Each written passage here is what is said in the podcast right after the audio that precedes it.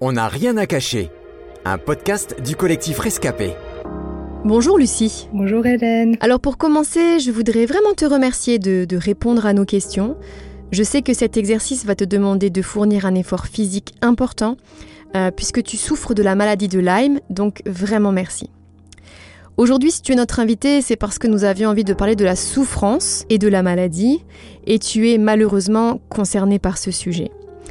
Euh, Lucie, depuis combien de temps es-tu malade? Eh bien, je dirais depuis toujours. Car depuis petite, euh, ben, j'ai des soucis de santé, que ce soit au niveau euh, ORL, au niveau articulaire. J'avais toujours des, blessures à répétition, j'avais toujours quelque chose, comme on dirait.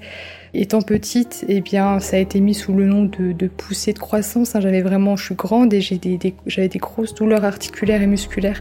À l'adolescence, on me disait que c'était la maladie de Scheuermann. Et puis après, quand j'avais à peu près la vingtaine, euh, eh bien, c'était la fibromyalgie. Ça m'empêchait pas de vivre.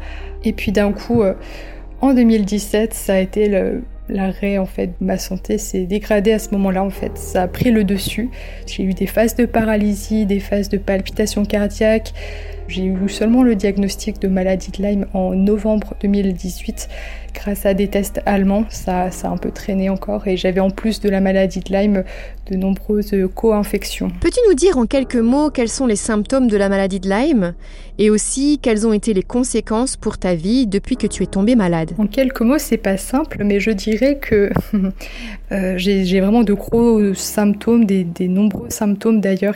Tous les symptômes que je vais citer, ils sont vraiment quotidiens j'ai jamais de répit, euh, que ce soit au niveau neurologique avec tout ce qui est brouillard cérébral des troubles de la concentration, de la mémorisation, euh, au niveau ORL où j'ai des, des, sinusites qui sont chroniques, enfin pas mal de soucis ORL au niveau articulaire et musculaire, au niveau euh, hépatique, au niveau intestinal, au niveau de la fatigue chronique, etc. Vraiment différents symptômes comme ça. Il y a eu des conséquences professionnelles comme ben, j'ai perdu mon emploi. Il y a eu des conséquences aussi euh, euh, eh au niveau du système de santé parce que cette maladie n'est pas reconnue en France. Il y a eu aussi des, conséquences au niveau social euh, parce que l'entourage, la plupart en tout cas au niveau amical et familial, a fait le choix de, fuir, peut-être maladroit, même malveillant à, à, à certains niveaux. Mais il y a aussi des conséquences positives. Par exemple, je vis chez mes parents et ils sont une aide importante dans mon quotidien, dans les gestes du quotidien et du coup nos liens se sont, se sont vraiment euh, renforcés.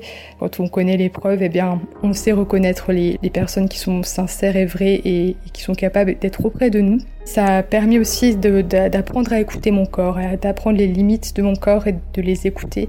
Et au-delà de toutes ces, conséquences-là, il y a eu aussi une conséquence qui est positive, c'était euh, grandir dans la foi, être encore plus proche de, Dieu en fait. Alors tu suis euh, rigoureusement des protocoles médicaux pour tenter d'éliminer la bactérie responsable de cette maladie.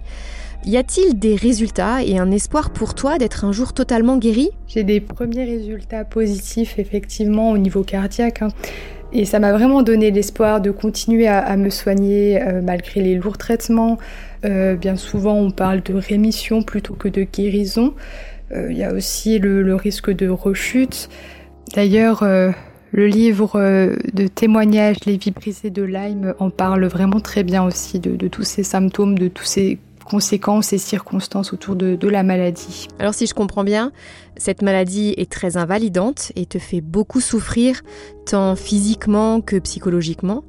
Lucie, je crois ne pas me tromper en disant que beaucoup de personnes auraient baissé les bras depuis longtemps, mais toi tu te bats.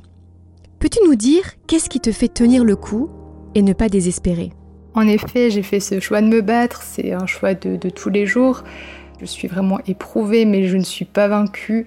Chaque jour, c'est des petites victoires et honnêtement, je n'ai aucun mérite. Euh, l'espoir de continuer, ça me vient vraiment de Dieu.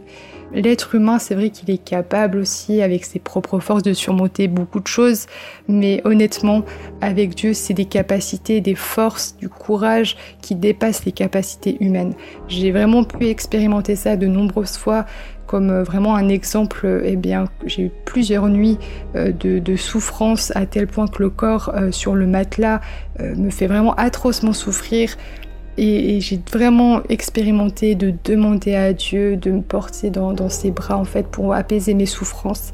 Et, je me suis sentie apaisée pour trouver le sommeil. C'était vraiment quelque chose de concret. Ça paraît fou, mais c'est vraiment quelque chose de, réel et de concret que j'ai expérimenté.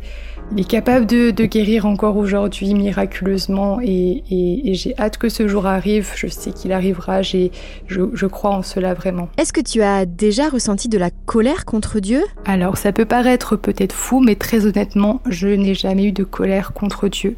Car tout simplement, bah, il n'y est pour rien. Les épreuves arrivent à tout le monde. Euh, Dieu n'a pas le rôle d'un méchant qui va faire tomber les épreuves sur les gens. Euh, il a vraiment le rôle par contre d'un père qui est aimant. Je suis bien souvent découragée, euh, eh bien il sait m'encourager au moment où j'en ai besoin. Je pleure aussi, eh bien il sait aussi m'encourager et sécher mes larmes. J'expérimente vraiment cela chaque jour euh, parce que comme le dit la Bible, eh ben, il est un secours qui ne manque jamais dans la détresse et c'est vraiment concret. Alors à ce jour, le bout du tunnel n'est pas encore là, il est mais Dieu, il est ma lumière de chaque jour. De mon côté, eh bien j'ai choisi que ma foi en lui ne dépendrait pas des circonstances de la vie. Pour finir, quels conseils pourrais-tu donner à celles ou ceux qui combattent en ce moment avec une maladie? Si tu passes par la maladie, ou même par d'autres épreuves, je dirais aussi hein, d'ailleurs, Sache que Jésus a été ému de compassion à plusieurs reprises face à des personnes qui étaient éprouvées, on peut le voir dans la Bible. Aujourd'hui, il est ému de compassion pour ta situation. De ton côté, je t'encourage aussi à expérimenter toi aussi le secours et le soutien de Dieu qui est sans faille. Si tu m'écoutes et que tu es un proche d'une personne malade, je t'encourage vraiment à être dans la bienveillance, à être une lumière d'espoir et non de jugement. Euh, vraiment et cette liberté de, lui dire, de dialoguer, c'est vraiment très important. Sans oublier que cette personne malade euh, qui, qui t'est peut-être chère, elle n'est pas juste une personne malade non plus, elle reste la même personne que tu as connue avant qu'elle soit malade. Je parle de la maladie, mais ça peut être diverses épreuves de la vie. Et, et parfois juste ta présence, un sourire, une attention, ça fera bien plus qu'un long discours. Voilà, tous ces petits conseils que j'espère qu'ils te serviront. Un grand merci Lucie. Merci pour l'exemple que tu es pour nous. Merci beaucoup Hélène, à bientôt. C'était On n'a rien à cacher, un podcast du collectif Rescapé produit par Trésor Média.